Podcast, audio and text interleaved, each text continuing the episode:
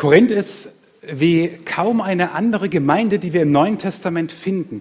So etwas wie ein Paradebeispiel, wie Gemeinde funktioniert und wie nicht.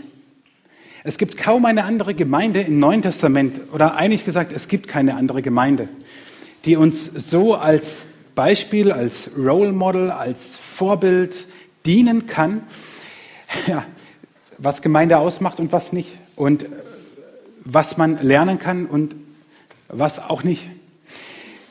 Die Herausforderungen, vor denen die Gemeinde in Korinth stand, sind genau die Herausforderungen, vor denen wir als evangelische Kirchengemeinde im Wutachtal stehen. Die Wachstumspotenziale, die diese Gemeinde hat, sind genau die Wachstumspotenziale, die wir haben. Die Gefahren, die, die Risiken, die diese Gemeinde in die Augen schaut, sind genau auch unsere Gefahren und Risiken, die wir haben. Wenn man sich mit der Kirchengeschichte ein bisschen beschäftigt, wird man irgendwann feststellen und sagen, wenn wir schon so beim Lernen heute sind, hä, das habe ich doch schon mal irgendwo gelesen. Und genau so ist es. In der Kirchengeschichte gibt es wie so einen Kreislauf. Es gibt nichts Neues. Die größten Irrlehren, die größten Spaltungen, die größten, was auch immer, es wiederholt sich, weil der Mensch nicht lernt. Auch wenn das Schuljahr jetzt wieder anfängt. Auch Korinth ist so etwas, was uns vor Augen führen kann, ich sage mal ganz lapidar, wie Gemeinde funktionieren kann und wie nicht. Und was sind die Faktoren, die diese Gemeinde in Korinth, und wir werden gleich mal einsteigen und uns Korinth angucken, was waren diese Faktoren, dass diese Gemeinde in Korinth so eine blühende und lebendige und großartige Gemeinde wurde? Und diese Faktoren sozusagen sind die, über die wir uns in den nächsten, mit heute fünf Sonntagen Gedanken machen. Es war ein Ziel, ein Team, ein Glaube, eine Vision, ein Herz, die diese Gemeinde vor allem Möglichen bewahrt hat und was sie in der Predigtreihe werden wir nicht Vers für Vers den ersten Korintherbrief auslegen, sondern uns die Themen anschauen, die wichtig sind für uns als evangelische Kirchengemeinde im Wutachtal. Und das ist, es ist faszinierend. Ich hoffe, ich kann euch jetzt gleich ein bisschen mit reinnehmen in diese Stadt, in dieses Leben nach Korinth, in diese erste Gemeinde, die dort entstanden ist, weil wir so viel von ihr lernen können. Gerade auch heute in dieser Zeit, auch wo wir als Gemeinde vor Veränderungen stehen. Korinth liegt dort, wo manche Urlaub machen. Vielleicht waren manche auch in der Gegend. Ihr seht es hier da bei diesem roten Marker. Ich habe ein bisschen die größeren, einen größeren Ausschnitt. Ähm, hier ist Griechenland, damals Römisches Reich. Kleinasien damals, heute Türkei. Und hier liegt Korinth, genau zwischen dem griechischen Festland und dieser Halbinsel der Peloponnes. Und dieser Isthmus, dieser, diese Landzunge verbindet diese Halbinsel mit dem Festland. Und genau dort liegt Korinth, genau dort.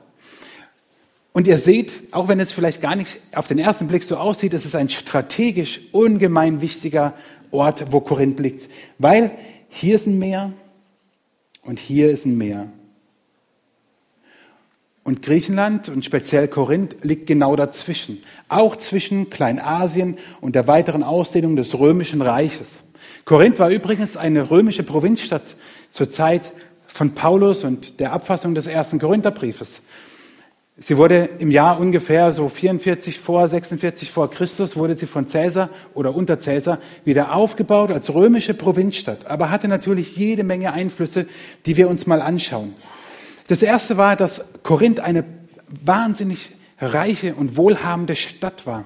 Woran lag das? Es lag genau an ihrer Lage, nämlich hier die Korinther damals, die hatten eine total faszinierende Idee. Wenn ihr euch das anschaut und denkt, oh, wenn da ein Schiff kommt und das will von hier nach dort, wie doof, dann muss es ja hier unten rumfahren. Ja, genau. Also was haben sich die Korinther gedacht? Wir erfinden die Diolkos-Straße und wir werden dieses Schiff einfach auf Land auf die andere Seite bringen. Und das haben sie getan. Sie haben eine mehrere Kilometer lange Straße auf Rollen, haben sie Schiffe transportiert, damit sie nicht diesen Umweg fahren müssen. Seit einigen Jahrhunderten, Jahrzehnten, Ende 19. des Jahrhunderts gibt es einen Kanal, der genau da durchgeht. Ein künstlich angelegter Kanal, dass heute kein Schiff mehr auf Landweg rüber muss. Korinth lag genau zwischen inmitten einer Handelsroute. Dadurch wurde Korinth zu einer Welthandelsstadt. Es war ein Handlungszentrum. Diese Stadt war reich. Das bedeutet natürlich auch, dass aus allen möglichen Herren Ländern, Kulturen und Religionen die Menschen in diese Stadt Korinth kamen. Korinth war aber auch sportlich. So, jetzt sollte das singen, der Hammer. Korinth war bekannt für seine isthmischen Spiele. Alle zwei Jahre fanden sie statt. Wettkämpfe im Stadion, Pferderennen, Wettrennen, Kämpfer, Ringer, Faustkämpfer, alles. Am Ende gab es auch noch rhetorische, musikalische Vorträge. Es gab alles bei diesen Spielen. Und wir können annehmen, dass Paulus zumindest einmal diese Spiele auch besucht hat. Denn er schreibt im neunten Kapitel des ersten Korintherbriefes einige Verse, die so detailliert auf diese Spiele eingehen und verbindet es mit dem christlichen Glauben. Er schreibt, ihr kennt das doch von allen Läufern, die im Stadion, das es in Korinth gab, zum Wettlauf starten, gewinnt nur einer den Siegeskranz. Ihn gewinnt. Wer im Wettkampf siegen will, setzt dafür alles ein. Ein Athlet verzichtet auf vieles, um zu gewinnen. Und wie schnell ist sein Siegeskranz verwelkt. Jeder Mensch in Korinth wusste, was er mit diesem Siegeskranz meint. Den haben die ständig gesehen. Wir dagegen kämpfen um einen unvergänglichen Preis. Ich weiß genau, wofür ich mich mit aller Kraft einsetze. Ich laufe und habe dabei das Ziel klar vor Augen. Ich laufe und habe das Ziel dabei klar vor Augen, ist das Stadion, in dem die Läufer gelaufen sind. Wenn ich kämpfe, geht mein Schlag nicht ins Leere. Auch Ringen, eine Art Boxen, gehörte zu diesen ismischen Spielen dazu. Ein weiteres Merkmal war die Bildung.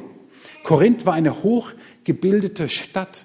So eine Stadt kannst du nur führen und dazu bringen, wenn gebildete Leute dort auch das Sagen haben. Korinth war aber eine richtige Selfie-Stadt. Wenn wir heute die Selfies nicht erfunden hätten, dann hätte das Korinth getan. Also diese Fotos, die man von sich selber macht. Oh, guck her, ich stehe gerade vor dem Hafen von Monaco. Habe ich im Urlaub auch gemacht. Voll cool. Ja? Also ich nehme mich da gar nicht aus. Äh, oder, oh, guck her, hier stehe ich vor dem schiefen Turm von Pisa. War ich nicht. Aber es gibt wahrscheinlich genug, die schon dort waren und ein Foto von sich machen. Oh, guck mal hier, Gottesdienst, Kirchengemeinde Wutachtal, voll cool. Also, leider noch keins gefunden online, aber vielleicht macht ihr das ja mal. Also, Korinth, da stellte sich jeder in den Mittelpunkt. Korinth, die Bildung lebte davon, dass du lernst, wie kannst du dich selber so gut wie möglich verkaufen. Wenn Eigenlob wirklich stinken würde, würde keiner mehr in Korinth leben. Weil in dieser Stadt wird stinken wie keine Ahnung wo. Eigenlob, Selbstpromotion sozusagen, das war Kernbestandteil der Bildung in Korinth. Und ein vorletztes Merkmal in Korinth war die sexuelle Freizügigkeit. Und die war brutal. Egal, welche sexuelle Perversionen wir heute in den Medien immer mal wieder davon hören, Korinth hat noch eins draufgesetzt. Es gab in, oder gibt in der griechischen Sprache einen Ausdruck. Im Deutschen, ich prostituiere mich, steht im Griechischen, ich korintherisiere mich. Diese Stadt war Sinnbild dafür. Es gab einen Tempel der Aphrodite, in der arbeiteten, in Anführungszeichen, zeitgleich tausend Tempelprostituierte. Es gab ähm, Theaterstücke im, in den ersten Jahrhunderten nach Christus, die trugen den Titel Der Hurenbock im griechischen Korinthates. Diese Stadt liebte, wie, wann, wo sie wollte, wer, wen, wann, was, wo wollte. Es ist ja heute eine große gesellschaftliche Frage, auch die äh, sexuelle Identitäten, Sexualethik und so weiter. Da, boah, da könnte man ja ganze Abende mit füllen und Vorträge. Und wir schlagen die Hände über, oder ich schlage zumindest über manchem die Hände über den Kopf zusammen. Aber wenn man nach Korinth schaut, war alles schon da. Wie ich sagte, nichts Neues. Es wiederholt sich nur. Korinth war dafür bekannt, über die Stadtgrenzen in die ganze Region hinaus. Also wenn du irgendwie kein Problem mit Moral hast, oder besser gesagt Unmoral, dann geh nach Korinth. Ja, da war Sodom und Gomorra noch Kindergarten dagegen. Die letzte, das letzte Merkmal ist natürlich die Religion. In, in Korinth gab es unzählige Tempel, Kultstätten, Heiligtümer von griechischen und römischen Gottheiten, von den Kaisern, die geherrscht haben. In den Ständen auf den Märkten konntest du von den Handwerkern hergestellt seine kleinen Götter kaufen, Talismane, Glücksbringer, ja, wie bei uns die Engel an der Tankstelle heutzutage. Das halt noch in vielfacher Form und Weise. Paulus nimmt es an einer Stelle einmal auf im Korintherbrief.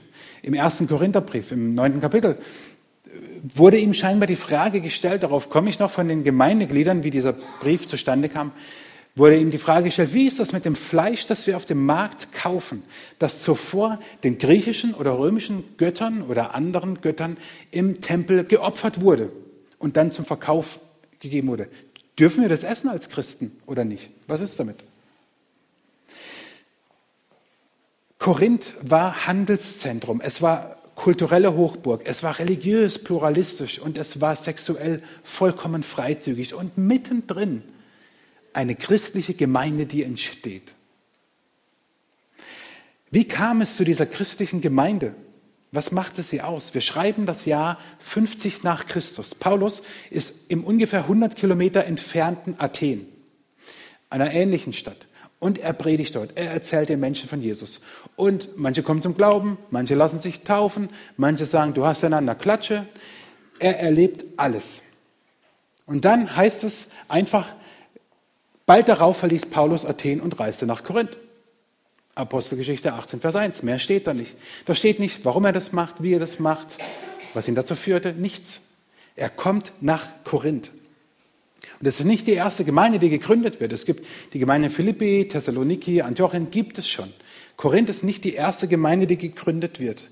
Aber man kann das, die Entstehung dieser Gemeinde in Verbindung mit dem Wirken von Paulus in vier Phasen einteilen. Die erste Phase ist, Paulus trifft in Korinth ein. 50 nach Christus. Und er kommt dort zu einem Ehepaar, Aquila und Priscilla heißen sie, sind Juden ursprünglich und von Beruf Zeltmacher.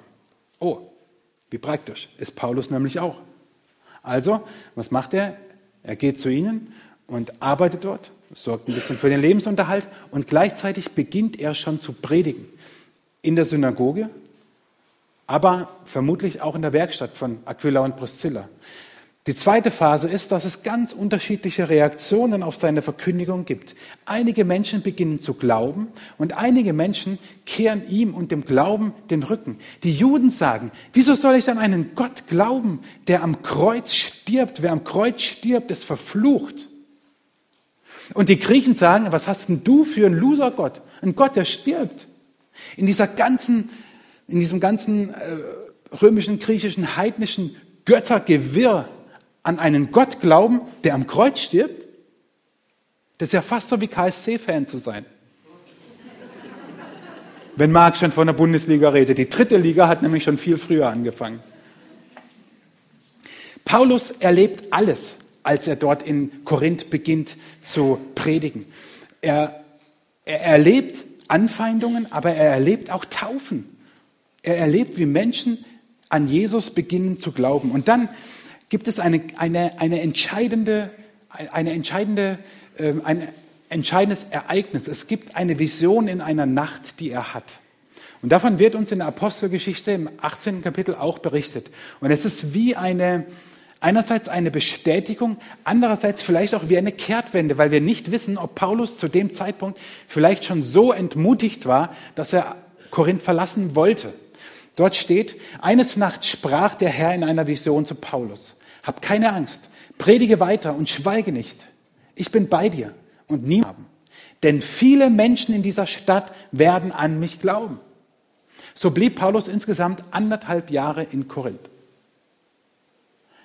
Und das ist krass, dass Paulus in einer Nacht diese Vision erhält und Gott sagt, bleib, predige, lass dich nicht entmutigen. Auch wenn es hier tausend Kultstätten, Heiligtümer, Tempel, der griechischen und römischen Götter gibt. Es werden viele an mich glauben. Ich kann mir vorstellen, wie Paulus denkt, okay, jetzt ziehe ich es durch. Und er bleibt eineinhalb Jahre in Korinth und die christliche Gemeinde beginnt dort zu wachsen. Und die letzte Phase ist dann aber die Anklage, die kommt im Jahr 51, im Sommer, wird er von den Juden vor den Gouverneur, Statthalter, Bürgermeister von Korinth gezerrt und der Gotteslästerung angeklagt und verlässt schließlich Korinth, wollte ursprünglich nach Syrien, aber ging dann nach Ephesus. Warum hat sich Paulus Korinth ausgesucht? Es steht nicht, es steht nichts davon in der Bibel. Ich vermute, Er war sich im Klaren darüber, welche strategische Lage und Bedeutung und Charakter diese Stadt hat. Eine, eine Weltstadt, wo das Leben pulsierte, wo Menschen aus aller Herren Länder kamen und wieder in diese Länder gingen, wo Handel betrieben wurde, aber wo die Menschen gleichzeitig gefangen waren in den unterschiedlichsten Kulten und Religionen und in sexueller Freizügigkeit und Unmoral, die ihr Leben letzten Endes zerstörte. Und Paulus sagte, Halleluja, da gehe ich hin. Ich weiß nicht, ob ich das getan hätte an seiner Stelle. Keine Ahnung. Ich finde es nur extrem mutig von ihm. Extrem mutig, aber auch vorausblickend. Und jetzt stellen wir uns nochmal diese Weltstadt Korinth vor, dieses Handelszentrum, diese hochkulturelle und bildungsreiche Stadt, diese sportliche Stadt, diese Stadt mit dieser sexuellen Freizügigkeit und Unmoral, diese religiöse Stadt. In Korinth versammelt sich alles, einfach alles. Und wir müssen es wissen, auch in der christlichen Gemeinde. Die christliche Gemeinde war keine einheitliche Gruppe. In den nächsten Wochen werde ich auch einige Verse aus dem ersten Korintherbrief mit euch anschauen, wo wir das sehen. Wenn wir den Brief anschauen, den ersten, den zweiten auch mal, aber jetzt geht es erstmal um den ersten Brief, dann stellen wir fest, in der christlichen Gemeinde gab es alles. Vom reichen Krösus bis zum armen Schlucker gab es alles. Die, wenn, wir, wenn wir heute die Bibel lesen und, und, und so von, von, der, von den Christen in Korinth, wie stellen wir uns sie vor? Wie soll der durchschnittliche Deutsche mit 1,8 Kindern, samstags pflegt er seinen Rasen, sonntags morgens geht er beim, beim Glockenläuten in den Gottesdienst? Oder wie, wie stellen wir uns die vor? Samstags abends kommt Sportschau, isthmische Spiele, keine Ahnung. Diese Gemeinde, die war so facettenreich. Da war vom Hochgebildeten bis zur nicht ganz hellsten Kerze auf der Torte einfach alles dabei. Da war vom Reichen bis zum Sklaven alles dabei. Da waren Frauen und Männer, da waren Kinder.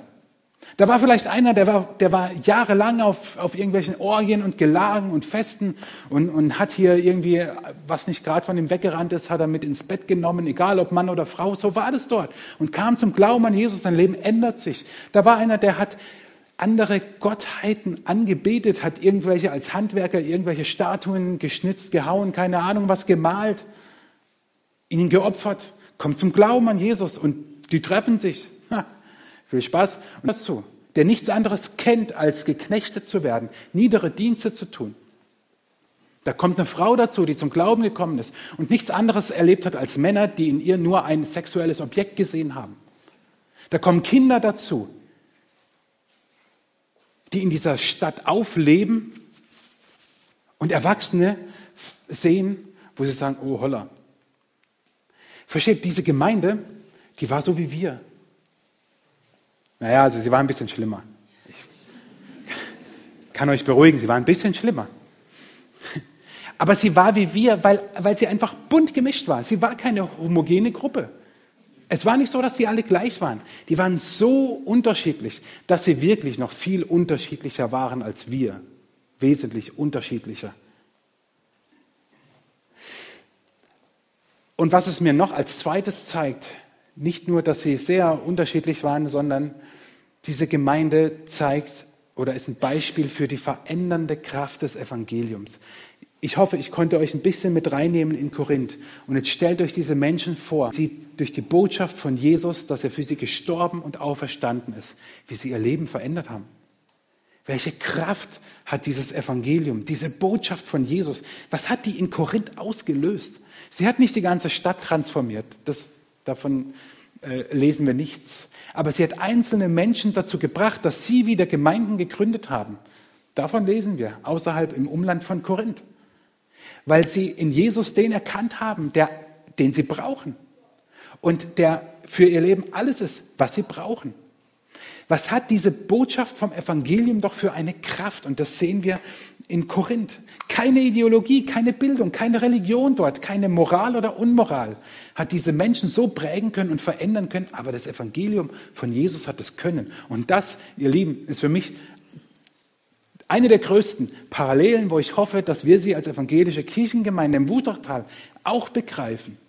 Es gibt nichts, was Menschen so verändert und was Menschen so brauchen wie die Botschaft von Jesus. Nichts anderes.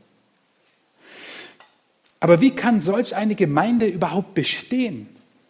Inmitten diesem, in dieser Schmelztiegels, dieser Multikulti-Gesellschaft, umgeben von allerlei anderen heidnischen, römischen, griechischen Religionen, Kulten und diesem ganzen moralischen Verfall. Wie kann da so eine Gemeinde bestehen? Und jetzt dürfen wir uns nicht vorstellen, hey, die bauen halt ein Gemeindehaus und alles wird gut. Ja. Überhaupt nicht. Die haben sich an den Häusern getroffen. Wie können die als Gemeinde bestehen? Das geht nur, wenn sie ein Ziel, und das ist unser Thema heute, ein Ziel vor Augen haben. Wenn sie in eine Richtung gehen, wenn sie ein Ziel haben und sagen, dafür leben und dafür sterben wir. Und wir sind eine christliche Gemeinde, auch wenn du keine Ahnung was bist und ich keine Ahnung was und wir eigentlich überhaupt nicht zusammenpassen. Wir sind eine Gemeinde. Und wir haben ein Ziel vor Augen. Aber wisst ihr, was das Problem ist? Wenn wir das Ziel vor Augen verlieren, dann haben wir viele keine Ziele, die wir verfolgen. Das ist ein bisschen kompliziert ausgedrückt, aber ich will es euch deutlich machen, das ist kein Schreib- oder Sprechfehler. Wenn wir ein Ziel vor Augen verlieren, führt das dazu, dass wir viele keine Ziele verfolgen. Die Korinther haben es nämlich auch gemacht. Nächsten Sonntag werde ich dazu, darauf ins Detail eingehen. Paulus schreibt immer wieder, ey, komm, streitet euch nicht. Und sie haben sich über alles Mögliche gestritten über alles Mögliche meinten sie, sie müssen sich in die Haare kriegen. Weil wir das eigentliche Ziel oft vor Augen verlieren. Wir scannen etwas aus der Gemeinde, sehen unsere Bedürfnisse und da fokussieren wir uns drauf. Und das Große und Ganze, große Ganze verschwindet. Und dann beginnt der Streit. In Korinth waren das die, war das die Frage nach dem Abendmahl. Wie feiert man das Abendmahl richtig? Es war die Frage nach dem Fleisch, das geopfert wurde, was ich euch vorhin schon gesagt habe. Es war die Frage nach dem Umgang zwischen Reichen und Armen. Es war die Frage nach dem eigenen Standing. Wer bin ich eigentlich? Und die Frage nach geistlichem Übermut. Heute sind es andere Nebensächlichkeiten, über die man in der Kirche streitet. In der Kirche, vielleicht auch in unserer Gemeinde. Ich will euch nur ein paar Beispiele machen. Wir streiten uns über die Musik. Wir brauchen mehr Orgel. Wir brauchen mehr alte Choräle. Wir brauchen mehr E-Gitarre. Wir brauchen aber solche Verstärker. Nebensächlichkeiten. Wir streiten uns über den Lifestyle. Darf man sich als Christ tätowieren? Ja, wenn es Bibelverse sind. Ja, wie viele Piercings sind, sind okay als Christ und vor allem wo? Und darf ich Alkohol trinken als Christ? Ja, aber nur beim Abendmahl. Aber wir können uns darauf versteifen. Es geht noch weiter. Wir fragen uns, wie war das mit der Schöpfung? Sieben Tage steht in der Bibel. Sind damit wirklich sieben 24-Stunden-Tage gemeint? Oder könnte es nicht sein, dass, sie, dass es 24 Zeitalter sind, über deren Länge wir nichts Genaues wissen? Aber wenn du nicht glaubst, dass es 24 Stunden, Tage sind, wie es in der Bibel steht, dann bist du kein richtiger Christ. Ich war bei der Schöpfung dabei. Hey, Endzeit, auch ein ganz beliebtes Thema. Wie ist es, wenn Jesus wiederkommt? Wie ist es mit dieser Trübsal, die in der Bibel beschrieben wird, die über die ganze Welt kommt? Im Moment kursiert, kursiert gerade etwas ganz Cooles über den 23. September, der ist bald. Am 23. September wird über dem Nachthimmel von Jerusalem eine Sternenkonstellation zu sehen sein, wie sie angeblich in Offenbarung 12 beschrieben ist, was wiederum der Startpunkt der Endzeit, wie sie die Bibel berichtet, ist. Ja. Nur leider machen die Leute, die das vertreten, einen Fehler. Sie lesen nur einen Teil dessen, was dort steht. Sie lesen nicht alles. Manches blenden sie einfach aus. Falls ihr davon schon mitbekommen habt, vergesst es. Und wenn nicht, auch. Wir streiten uns über Orte und Zeiten. Wann ist die beste Gottesdienstzeit? Wo ist der beste Gottesdienstort? Und wie lange darf der Gottesdienst gehen? Eigentlich muss ja um zwölf gegessen werden, aber das schaffen wir eh nicht, weil wir einen Pfarrer haben, der predigt so lang und der Gottesdienst fängt erst um elf an. Ja. Wir können uns über Dinge streiten, ihr Lieben, können wir gerne machen. Können wir machen. Könnt ihr machen. Es bringt uns weg vom Eigentlichen. Es bringt uns im Endeffekt vielleicht ein bisschen was. Dass wir den anderen verstehen, dass wir wissen, was sind seine Beweggründe. Alles gut. Ey Leute, aber lasst uns nicht über solche Dinge streiten. Das sind Nebensächlichkeiten. Es gibt ein Ziel. Die Gemeinde in Korinth, stellt euch mal vor, die hätten sich sonntags morgens zusammengesetzt und einer hätte gesagt, ich hätte es aber gerne die Orgel. Gut, die wird erst in ein paar hundert Jahren erfunden, aber ist egal. Ja? Ein anderer hätte wieder gesagt, hey, wie du rumläufst, Da gehst du ja vielleicht irgendwie als römisch äh, Gläubiger durch, aber nicht als Christ. Ja, und der nächste sagt wiederum, ich habe eine ganz neue Theorie, wie die Erde entstanden sein könnte. Müssen wir ja überlegen, das wussten die überhaupt nicht. Die meisten, die zum Glauben kamen, haben ja das Alte Testament, das Erste Testament. Wie sollen die das, haben sie nicht gelesen? Also, überlegt mal, die hätten sich über solche Nebensächlichkeiten gestritten in Korinth in diesem Schmelztiegel, wo eh schon vieles um sie herum war, wo sie tagtäglich Einfluss hatten. Ich finde, wir sollten einen kleinen Jesus auf dem Schreibtisch stehen haben, so wie es die Römer ja auch machen mit ihren Gottheiten. Überlegt mal, die hätten es getan. Dann hätte Paulus denen ja Briefe geschrieben, weil sie haben es getan. Sie haben es getan und es hat ihnen nichts gebracht. Übrigens hat Paulus noch mehr Briefe an Korinth geschrieben. Der erste ist auch nicht der erste. Es gab schon einen davor, aber den hat man nicht mehr gefunden. Aber immer und immer und immer wieder sagt er, es gibt ein Ziel. Und das zieht sich durch den ganzen Korintherbrief hindurch, durch die ganze Gemeinde, sagt er, es gibt ein Ziel. Richtet euch auf dieses Ziel aus und verliert euch nicht in Nebensächlichkeiten. Und dieses eine Ziel ist die Anbetung Gottes. Und jetzt sehe ich die Fragezeichen bei euch und denke, nein, das stimmt nicht. Das Ziel muss doch die Mission sein, dass so viele Menschen wie möglich von Jesus hören. Oder die Diakonie, dass wir den Menschen helfen in ihren Nöten und Bedürfnissen. Oder die Verbesserung dieser Welt, dass wir uns politisch engagieren, ist gerade eh ein, gutes, ein guter Zeitraum dafür. Nein, das ist nicht das Ziel von Gemeinde. Das Ziel von Gemeinde, von Kirche allgemein, ist die Anbetung Gottes. Und ich möchte es euch verdeutlichen mit einer Geschichte aus dem Neuen Testament. Eine Frau, Jesus war mal wieder essen, hat er ja ständig gemacht. Wenn, wenn wir die Evangelien aufmerksam lesen, hat Jesus ganz viel gegessen, weil man damals zu Tisch die wichtigsten Gespräche geführt hat, Glaubensgespräche, tiefe Gespräche. Und es kommt eine Frau ins Haus, öffnet, ich stelle mir das so vor, ein schönes Fläschchen, Tonkrug, es duftet im ganzen Haus. Und sie kippt Jesus Öl über den Kopf. Also die Frommen sagen, sie salbt ihn. Aber sie macht nichts anderes, als dass sie Öl über seinen Kopf kippt. Als Zeichen ihrer Anbetung, was man nur bei Königen getan hat. Und die Jünger empören sich und sagen, hey, dieses Öl, dieses Fläschchen ist 300 Denare wert. 300 Denare ist weit mehr als ein durchschnittlicher Arbeiter im Jahr verdient. So, jetzt bitte ich euch mal um Folgendes. Ihr habt ja alle ein bisschen Geld, okay? Egal ob Einkommen, ob Rente, Pension, egal was. Was ihr so im Jahr, überschlagt mal vielleicht im Monat, ein Tipp mal zwölf, dann seid ihr im Jahr. Überlegt mal, was kommt da so für ein Sümmchen zusammen. Okay? Und jetzt stellt euch mal vor, ihr kauft davon ein schönes, duftendes Öl, also mehrere Tonnen. Oder das teuerste?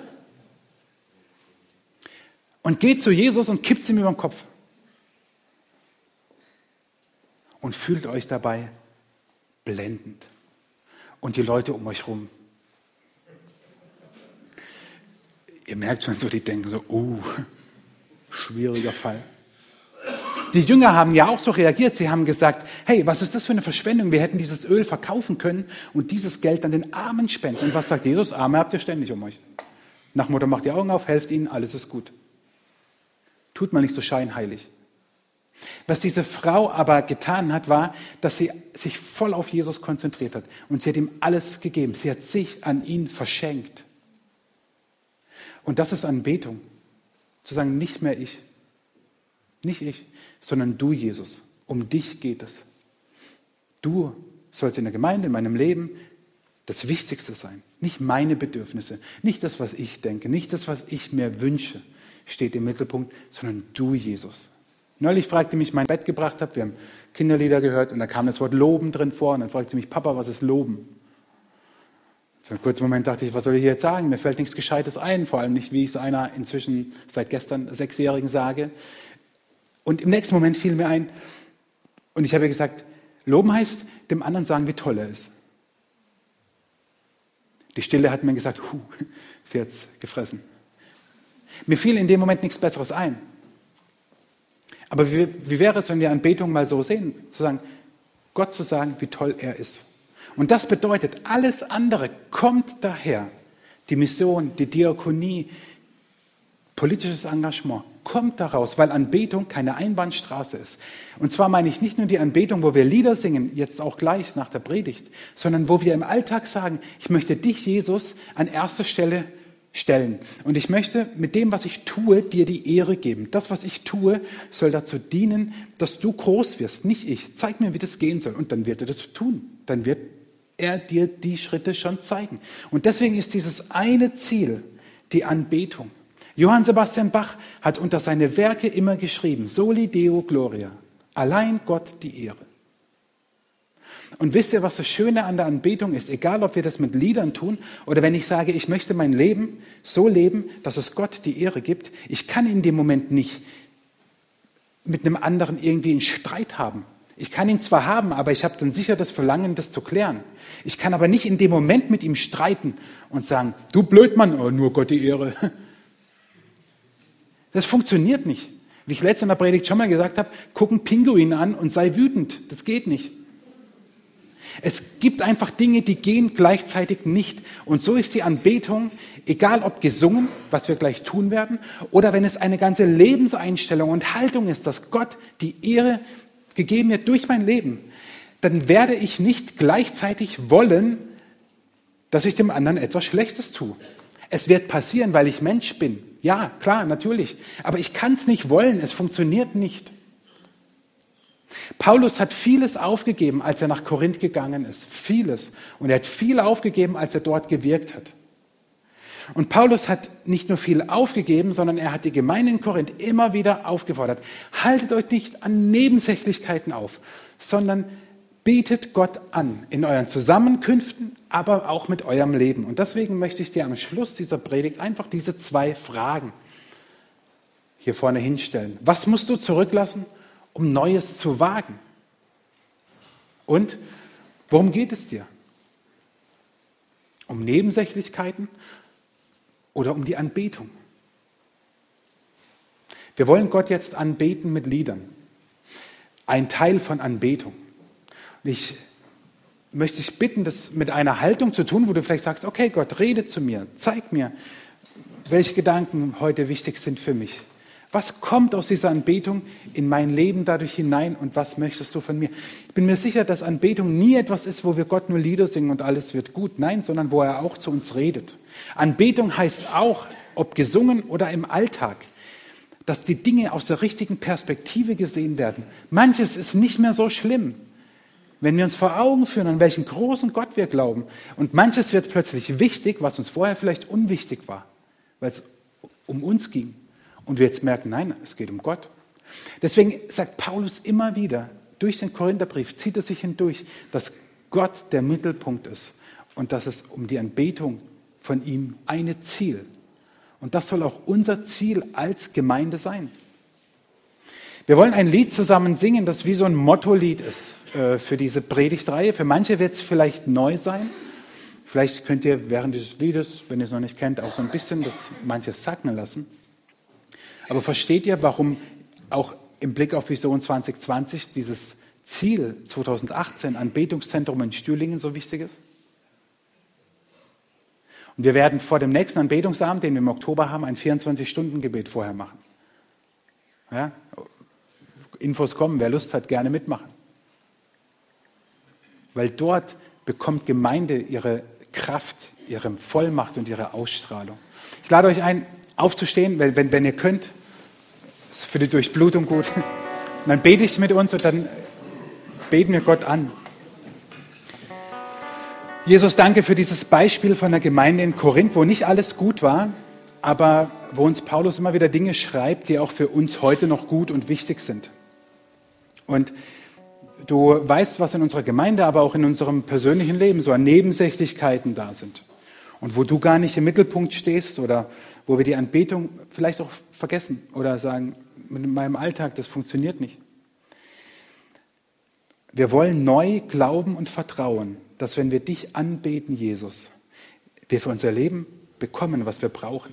Dass nicht unsere Bedürfnisse im Mittelpunkt stehen, sondern dass du uns als unser liebender Vater gibst, was wir brauchen. Und darum wollen wir dich anbeten, um dir zu danken, dass du Geschichte geschrieben hast, damals in Korinth, dass du das durch die ganze Kirchengeschichte hindurch getan hast und heute damit nicht aufhörst. Danke, dass du ein Gott bist, der uns liebt, den wir anbeten können, dessen Gegenwart wir feiern.